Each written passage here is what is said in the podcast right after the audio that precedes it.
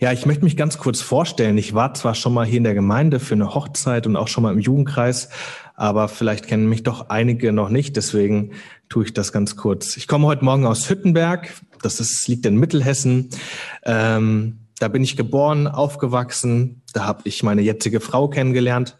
Dann sind wir weil ich wusste, dass ich gerne mit Jugendlichen oder Jugendlichen auch von Gott erzählen möchte, bin ich dann ähm, Jugendpastor geworden, also habe Theologie studiert, Jugendpastor geworden in Köln. Da waren wir jetzt zehn Jahre und letztes Jahr ähm, hat es dann einen Wechsel gegeben, so dass ich dann in das Jugendwerk der evangelischen Gesellschaft gewechselt bin und das Jugendwerk jetzt leiten darf.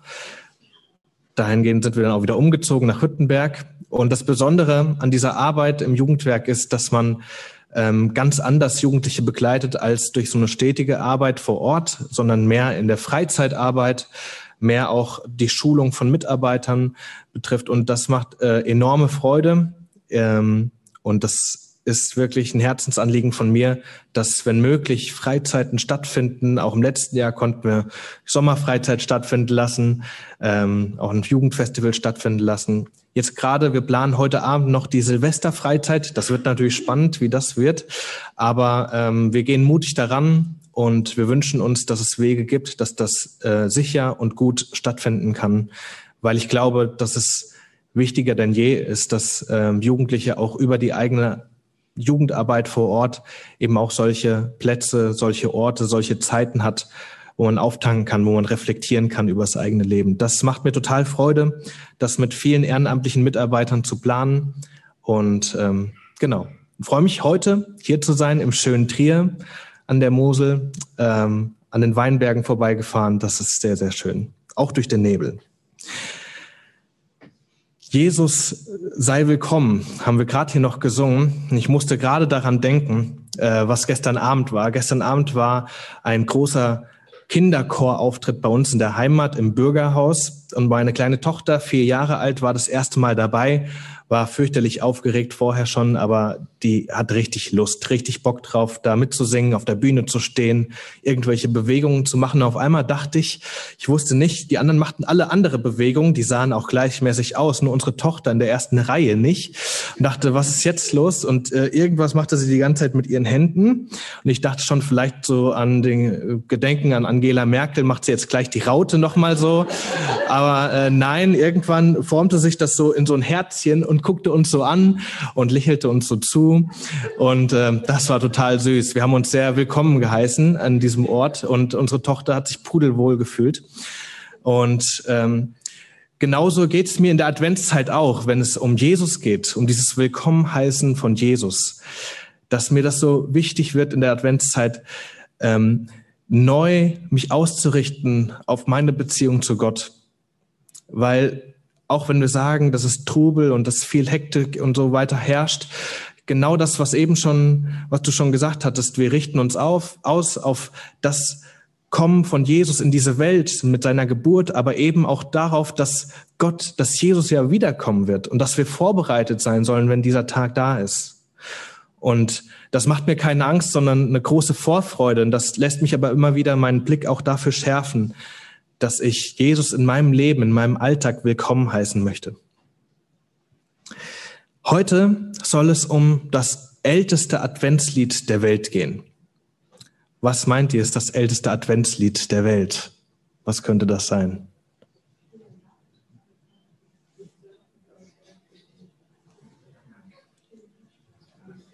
Es gibt viele Möglichkeiten, ja. Ah, sehr gut, ja. Es könnte auch sein, äh, wie soll ich dich empfangen oder äh, vielleicht auch das Lied Macht hoch die Tür, die Tor macht weit. Wer weiß es? Wir werden es mal schauen. Wir haben nämlich heute in einem ältesten Adventslied der Welt ein Lied, was einem Psalm nachgedichtet wurde, nämlich dem Psalm 24. Und den möchte ich mit euch lesen. Ich sehe jetzt leider nicht, ob das an der Folie funktioniert, aber wenn es nicht, sich nichts ändert, dann sagt Bescheid.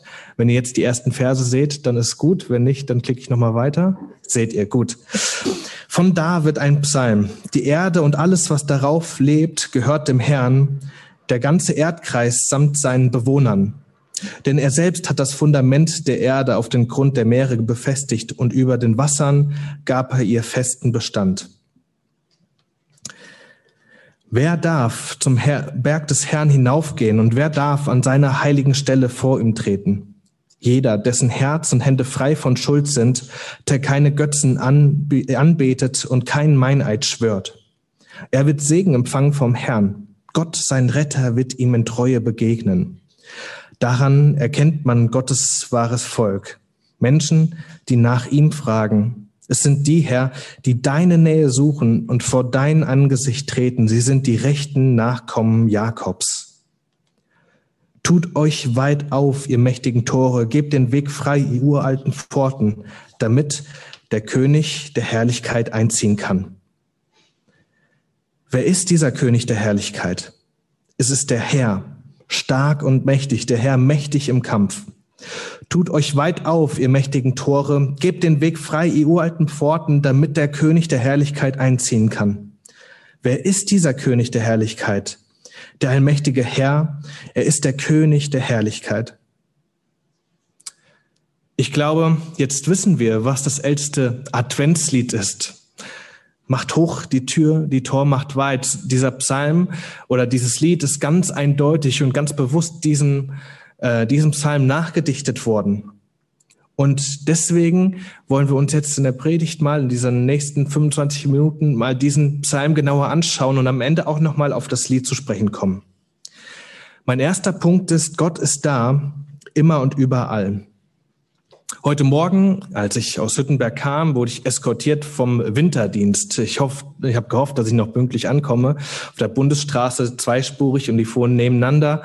Und es ist ganz klar, wenn ich sage, ich bin heute Morgen nach Trier gekommen, dann war ich nicht schon hier in Trier. Ich habe hier nirgends übernachtet, sondern ich bin von einem anderen Ort hierher gereist. Das ist ganz klar, das ist ähm, völlig normal. Aber soweit uns Menschen das trifft, betrifft, ist das normal. Wenn es Gott betrifft, dann ist das eine ganz andere Geschichte.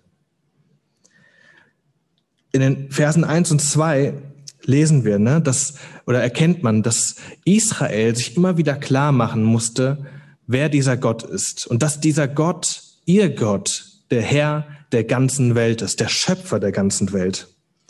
Auf dem Papier sieht das vielleicht manchmal oder sah es manchmal anders aus. Da dachte man vielleicht an Territorien. Der Gott Israels ist für Israel zuständig. Und dann gab es natürlich noch andere Götter, die waren für andere Völker, Völkergruppen zuständig. Und vielleicht dachten die Israeliten auch in den verschiedenen Exilen, wo ist Gott? Ist er jetzt hier? Oder ist er noch in Jerusalem? Ist er in unserer Heimat? Oder ist er mit uns ausgezogen? Gott sagt, im Exil, in Babylon, auch dort im Exil, dort wo ihr vielleicht mich nicht vermutet, da werde ich euch zurückholen. Selbst den Perserkönig werde ich solche Gedanken geben, dass ihr wieder zurückkommen könnt. deswegen, seine Macht reicht bis in die höchsten Paläste, bis in die, bis in die Gedanken von Herrschern, in die Köpfe, in die Herzen. Was ist das für ein Gott? Er erfüllt das ganze Weltall mit seiner Gegenwart und mit seiner Macht. Ja, Gott ist tatsächlich, unser Gott ist tatsächlich allmächtig und allgegenwärtig. Wir lesen im Psalm 139, wohin könnte ich schon gehen, um deinem Geist zu entkommen und wohin fliehen, um deinen Blick zu entgehen?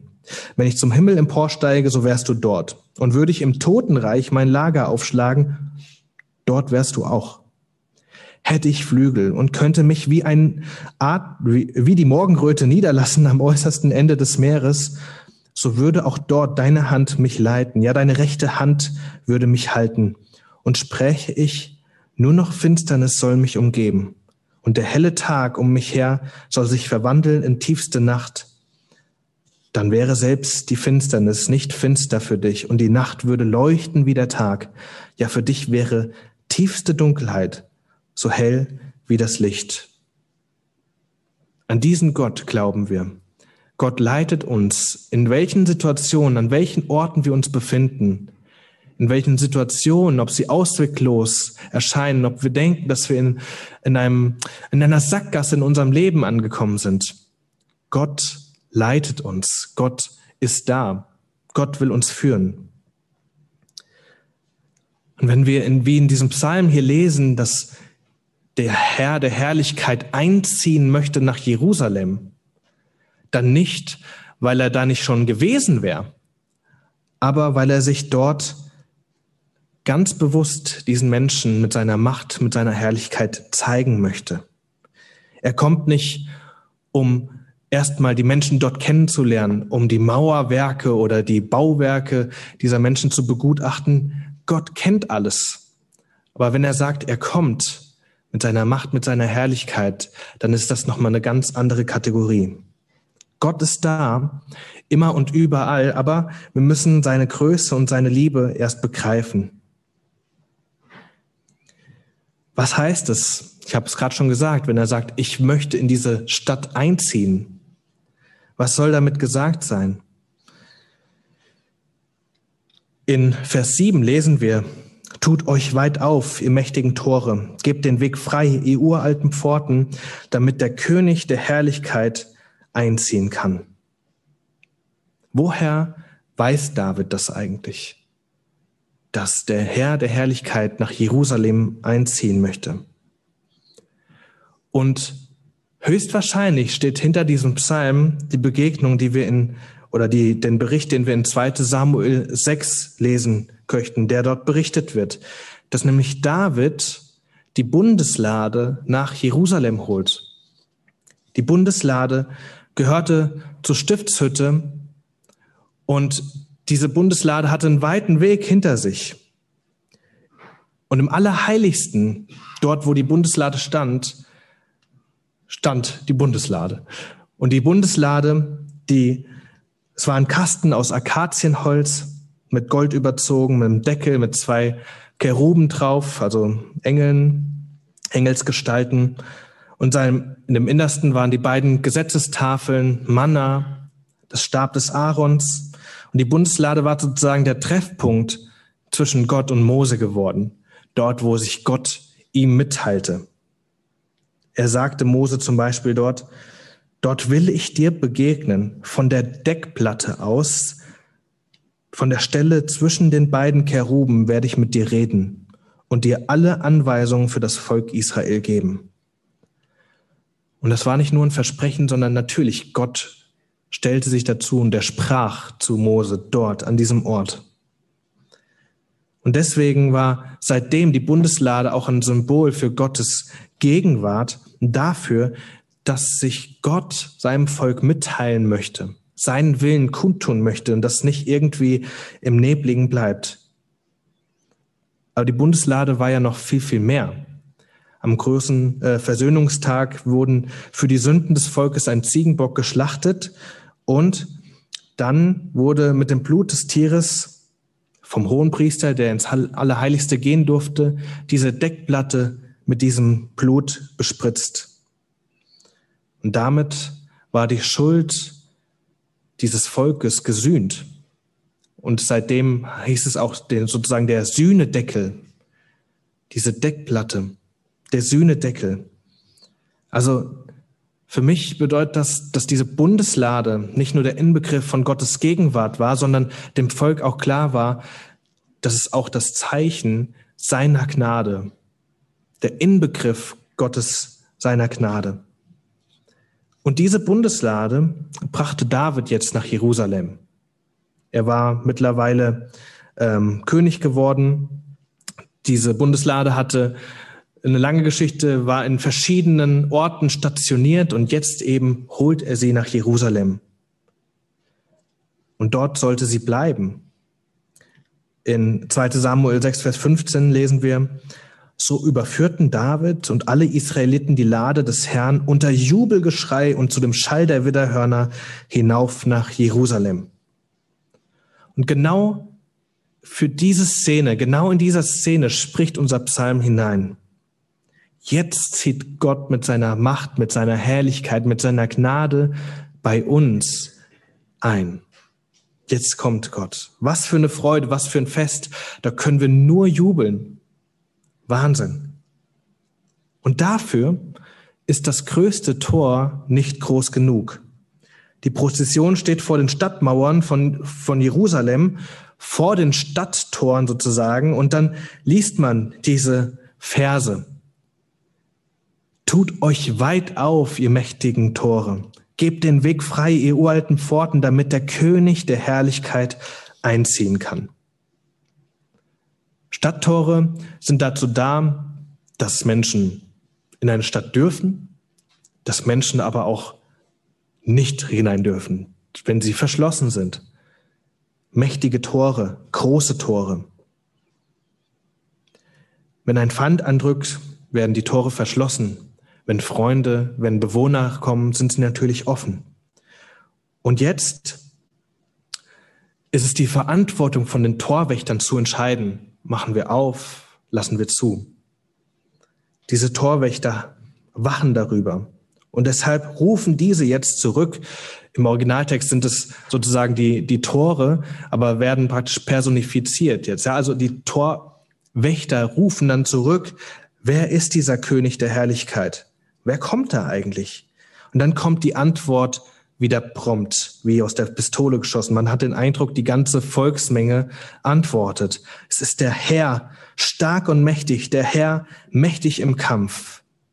Und dann wiederholt sich nochmal das Ganze, um wirklich alle Einwände und alle Zweifel auszuräumen. Die Aufforderung, tut euch weit auf, ihr mächtigen Tore, gebt den Weg frei. Und dann wieder diese Rückfrage, wer ist dieser Herr der Herrlichkeit? Und die Antwort, es ist der allmächtige Herr, es ist der König der Herrlichkeit. Wörtlich heißt es hier ein bisschen anders. Heißt es nämlich eigentlich, erhebt ihr Tore, eure Häupter, erhebt euch ihr uralten Pforten. Ich finde, das ist nochmal ein bisschen intensiver als das, was wir hier lesen. Die sollen sich wirklich emporstrecken, diese Tore. Sich sozusagen den Kopf strecken, sich ausweiten, in die Höhe stemmen. Warum? Weil sie für diesen König der Herrlichkeit eigentlich zu klein sind. Die großen Stadttore Jerusalems sind zu klein für den König der Herrlichkeit, der dort einziehen möchte. Klar, also Stadttore sind viel, viel größer als unsere Türen, als Flügeltüren, als Türen, die wir kennen, größer als Hoftore. Und trotzdem sind diese Türen zu klein, sind diese Tore zu klein. Der Durchgang möchte man meinen und können wir, glaube ich, auch bestätigen, wenn wir das so sehen, ist immer zu klein für den König der Herrlichkeit. Und ich finde, das ist ein wunderbares Bild für die Größe Gottes, für den Gott, den wir hier anbeten. Macht hoch die Tür, die Tor macht weit. Was hat das jetzt alles mit Advent zu tun? Was hat das mit Weihnachten zu tun? Ich finde, Jesus ist nicht nur damals oder Gott ist nicht nur damals nach Jerusalem eingekehrt, sondern er möchte auch heute einkehren. Er möchte auch heute mit seiner Macht, mit seiner Herrlichkeit bei uns sein, bei mir sein, bei dir sein. Immer wieder stellt mir Gott seine Liebe, seine Gnade, seine Treue stellt er mir unter Beweis. Das erlebe ich. Seine Zusagen, die ich in der Bibel lese, die halte ich für wahr. Dazu steht Gott. Und am allerdeutlichsten, am allerintensivsten hat er das getan, als Gott ja selbst Mensch wurde. Da sehen wir Gottes Liebe zu uns, dass er seinen eigenen Sohn gegeben hat, der auf diese Welt gekommen ist, das ist der größte Beweis sozusagen für Gottes Gegenwart. Das ist der größte Beweis für Gottes Liebe. Und Jesus bringt, zumindest ist es für mich so, die geballte Ladung an Liebe Gottes für uns. Keiner hat die Menschen so sehr geliebt wie Gott. Deswegen hat er das getan. Keiner sonst ist so bereit, alles aufzugeben, so treu zu sein seinem Vater gegenüber. Weil Jesus, weil Gott uns so sehr liebt, selbst dann, als wir noch Sünder waren, selbst dann, als wir ihn nicht wollten, als wir ihn haben links liegen lassen. Es gibt eine großartige Stelle im Römerbrief, die ich noch vorlesen möchte. Da heißt es im Kapitel 3, Vers 25, ihn hat Gott vor den Augen aller Welt zum Sühneopfer für unsere Schuld gemacht. Durch sein Blut, das er vergossen hat, ist die Sühne geschehen und durch den Glauben kommt sie uns zugute. Hier steht auch exakt dasselbe Wort, die für diesen Sühnedeckel, für diesen Sühneort. Jesus ist das für uns geworden. Jesus hat sein Blut für uns vergossen, damit wir mit Gott in Beziehung leben können. Die Bundeslade war im Allerheiligsten verborgen, für fast niemanden, eigentlich niemanden zugänglich. Und Jesus, ist Jesus verborgen für uns, für andere? Der Hohepriester durfte einmal ins Allerheiligste im Jahr. Zu Jesus wissen wir, das singen wir. Zu Jesus können wir immer kommen. Was für ein Privileg. Jeder von uns kann um Vergebung bitten für sich selbst um Vergebung bitten und darf Befreiung von Bindungen erleben, darf Befreiung seiner Schuld erleben.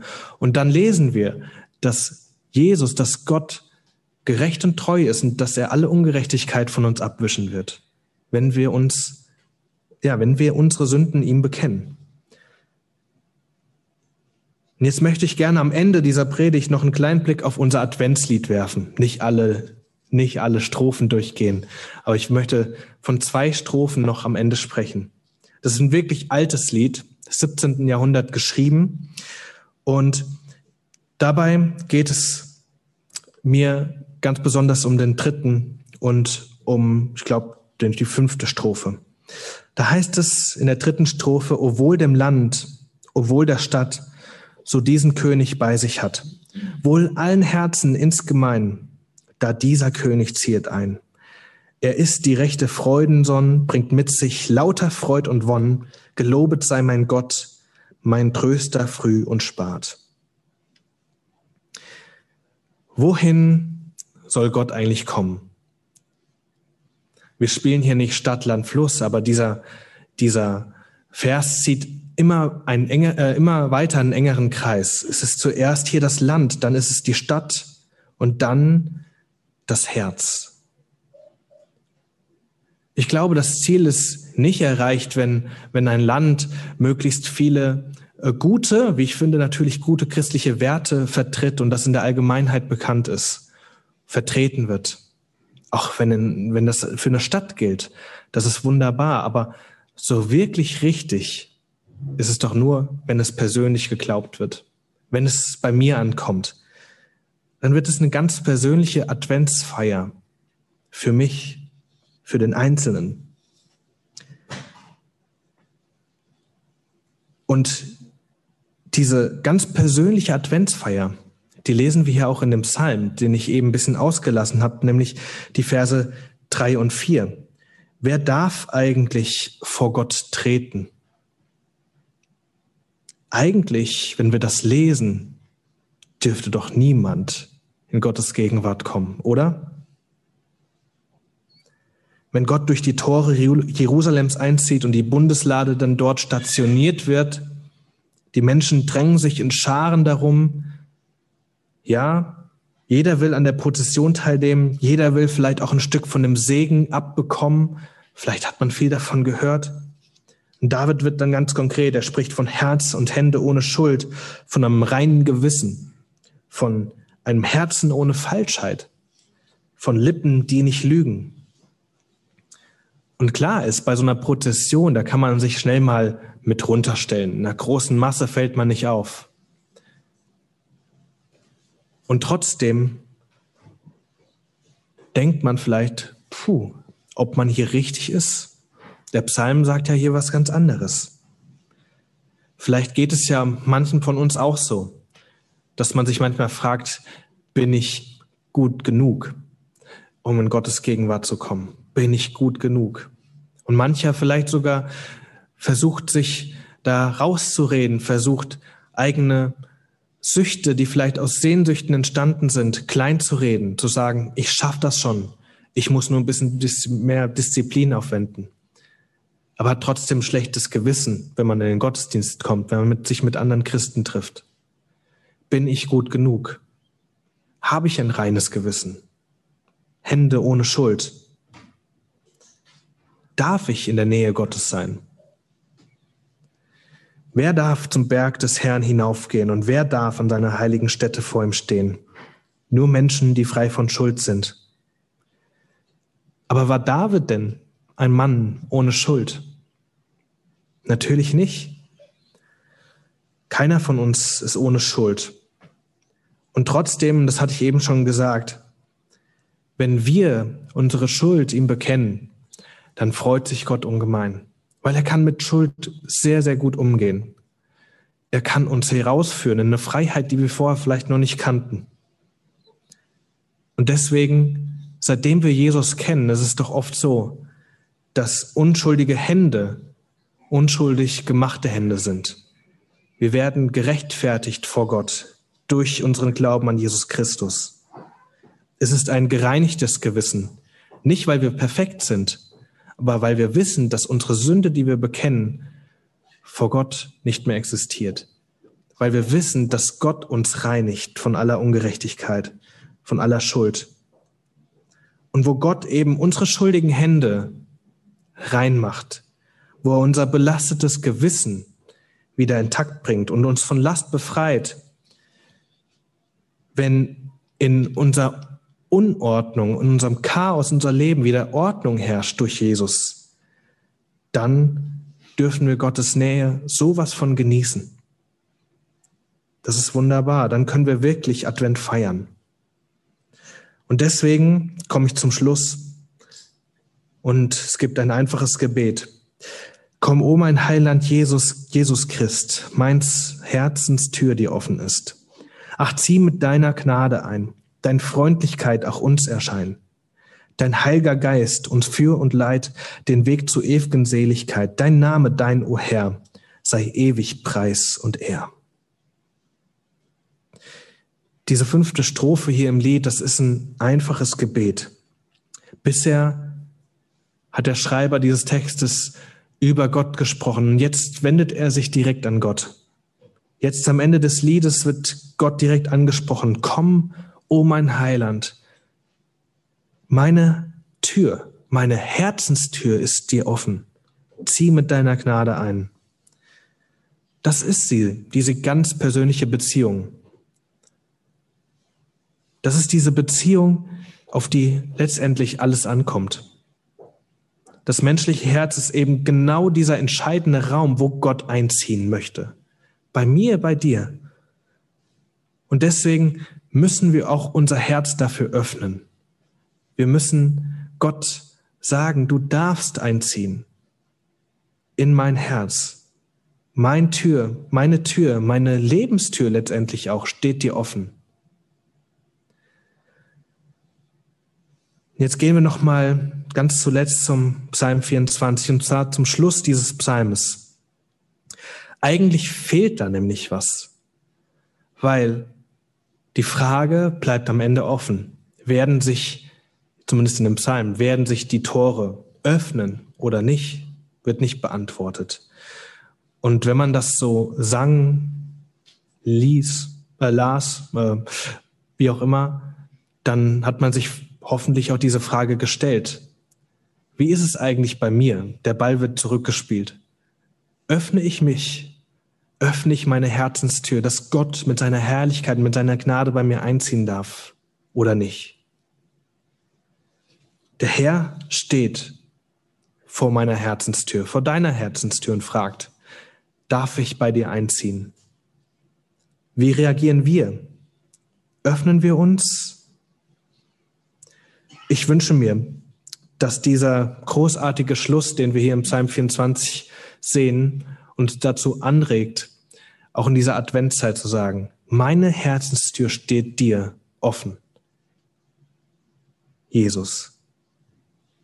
Und ich möchte, dass du mit deiner Macht und mit deiner Gnade bei mir einziehst. Amen.